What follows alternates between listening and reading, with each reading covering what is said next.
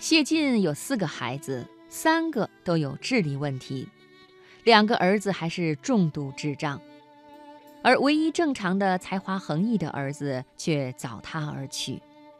这种痛楚非常人能够体会，而他的爱心和软弱以及坚强豁达，在他与儿子的关系中一些细节里表露无遗。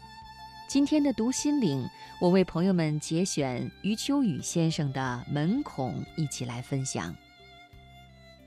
谢晋的小儿子阿四还不知道死亡是什么，大家觉得这次该让他知道了，但是不管怎么解释，他诚实的眼神告诉你，他还是不知道。十几年前，同样弱智的阿三走了。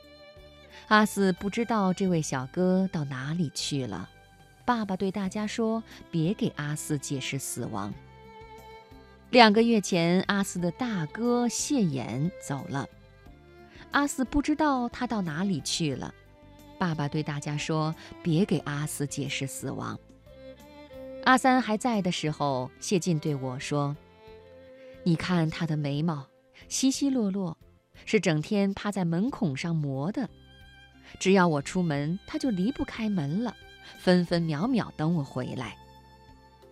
谢晋说的门孔，俗称猫眼，大门中央张望外面的世界的一个小装置。平时听到敲门或者电铃，先在这里看一眼，认出是谁，再决定开门还是不开门。但对阿三来说，这个闪亮的玻璃小孔是一种永远的期待。他不允许自己有一丝一毫的松懈，因为爸爸每时每刻都可能会在那里出现，他不能漏掉第一时间。除了睡觉、吃饭，他都在那里看。双脚麻木了，脖子酸痛了，眼睛迷糊了，眉毛脱落了，他都没有撤退。有一次，谢晋与我长谈。说起在封闭的时代，要在电影中加入一点人性的光亮是多么不容易。我突然产生联想，说：“谢导，你就是阿三。”什么？他奇怪地看着我。我说：“你就像是你家阿三，在关闭着的大门上找到一个孔，然后便目不转睛地盯着，看亮光，等亲情。”除了吃饭睡觉，你都没有放过。他听了一阵，目光炯炯地看着我，不说话。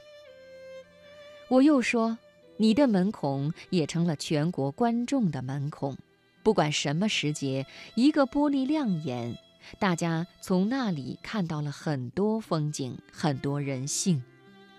你的优点也和阿三一样，那就是无休无止的坚持。”他在中国创建了一个独立而庞大的艺术世界，但回到家却是一个常人无法想象的天地。他与夫人徐大文女士生了四个孩子，脑子正常的只有一个，那就是谢衍。谢衍的两个弟弟，就是前面所说的老三和老四，都严重弱智，而姐姐的情况也不好。这四个孩子出生在1946年至1956年这十年间，当时的社会还很难找到辅导弱智儿童的专业学校，一切麻烦都堆在一门之内，家境极不宽裕，工作极其繁忙，这个门内天天在发生什么，只有天知道。我们如果把这样一个家庭背景与谢晋的那么多电影联系在一起，真会产生一种匪夷所思的感觉。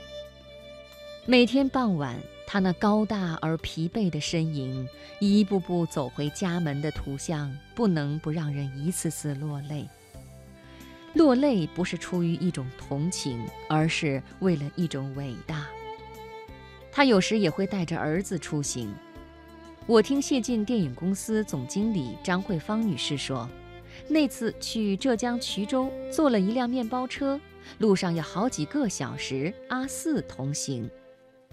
坐在前排的谢晋，过一会儿就要回过头来问阿四累不累呀？阿四好吗？阿四，你要不要睡一会儿啊？每次回头，那神情能把雪山消融。他万万没有想到，他家后代唯一正常的人，那个从国外留学回来的典雅君子，他的大儿子谢衍，竟先他而去。谢衍太知道父母亲的生活重压，一直瞒着自己的病情，不让老人家知道。他把一切事情都料理得一清二楚，然后穿上一套干净的衣服去了医院，再也没有回来。直到他去世前一个星期，周围的人说：“现在一定要让你爸爸妈妈来了。”这次他没有说话。谢晋一直以为儿子是一般的病住院，完全不知道事情已经那么严重。眼前病床上，他唯一可以对话的儿子，已经不成样子。他像一座突然被风干了的雕像，站在病床前，很久很久。谢衍吃力地对他说：“爸爸，我给您添麻烦了。”他颤声地说：“我们治疗孩子不要紧，我们治疗。”从这天起，他天天都陪着夫人去医院。谢衍是二零零八年九月二十三日下葬的。第二天，九月二十四日，杭州的朋友就邀请谢晋去散散心，住多久都可以。接待他的是一位也刚刚丧子的杰出男子，叫叶明。两人一见面就抱住了，嚎啕大哭。他们两人前些天都为自己的儿子哭过无数次，但还要找一个机会，不刺激妻子，不为难下属，抱住一个人，一个经得起用力抱的人，痛快淋漓、回肠荡气地哭一场。那天谢晋导演的哭声像虎啸，像狼嚎，像龙吟，像狮吼。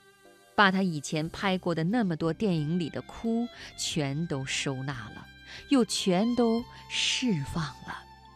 那天秋风起于杭州，连西湖都在呜咽。此刻他上海的家只剩下了阿四，他的夫人因心脏问题住进了医院。阿四不像阿三那样成天在门孔里观看。他几十年如一日的任务，就是为爸爸拿包拿鞋。每天早晨，爸爸出门了，他把包递给爸爸，并把爸爸换下的拖鞋放好。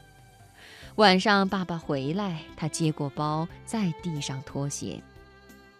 好几天，爸爸的包和鞋都在，人到哪里去了？他有点奇怪，却在耐心等待。突然，来了很多人。在家里摆了一排排白色的花，白色的花越来越多，家里放满了。他从门孔里往外一看，还有人送来。阿四穿行在白花间，突然发现，白花把爸爸的拖鞋遮住了。他弯下腰去，拿出爸爸的拖鞋，小心放在门边。这个白花的世界，今天就是他一个人，还有一双鞋。